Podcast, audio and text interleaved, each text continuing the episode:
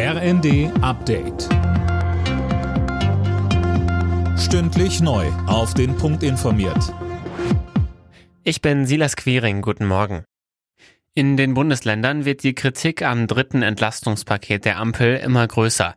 Alena Tribold, es geht ums Geld und um mangelnde Abstimmung mit den Ländern.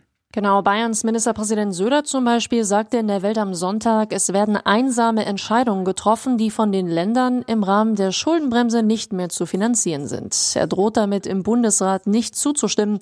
Auch Bremens Bürgermeister Boven Schulte fordert wegen der Kosten für sein Land Nachbesserungen. Kritik kommt auch aus dem Saarland, Sachsen-Anhalt und Baden-Württemberg. Das ukrainische AKW Saporischja wird wieder aus dem nationalen Netz versorgt. Das teilte die internationale Atomenergiebehörde mit. Das Kraftwerksgelände wurde in den vergangenen Wochen immer wieder beschossen. Zuletzt hatte das AKW keine externe Stromversorgung mehr und war komplett auf seine interne Versorgung angewiesen.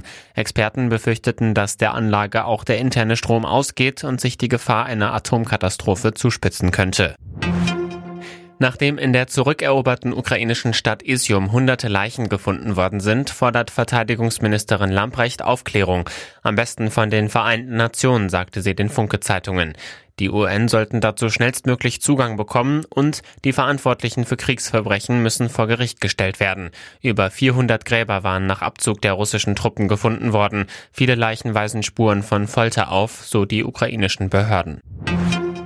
In der Fußball-Bundesliga steckt der FC Bayern weiter in der Krise. Beim 0 zu 1 in Augsburg gab es nun die erste Saisonniederlage. Es ist die vierte Ligapartie ohne Sieg für die Münchner.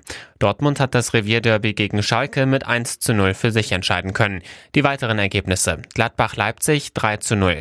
Leverkusen-Bremen 1 zu 1. Stuttgart-Frankfurt 1 zu 3. Alle Nachrichten auf rnd.de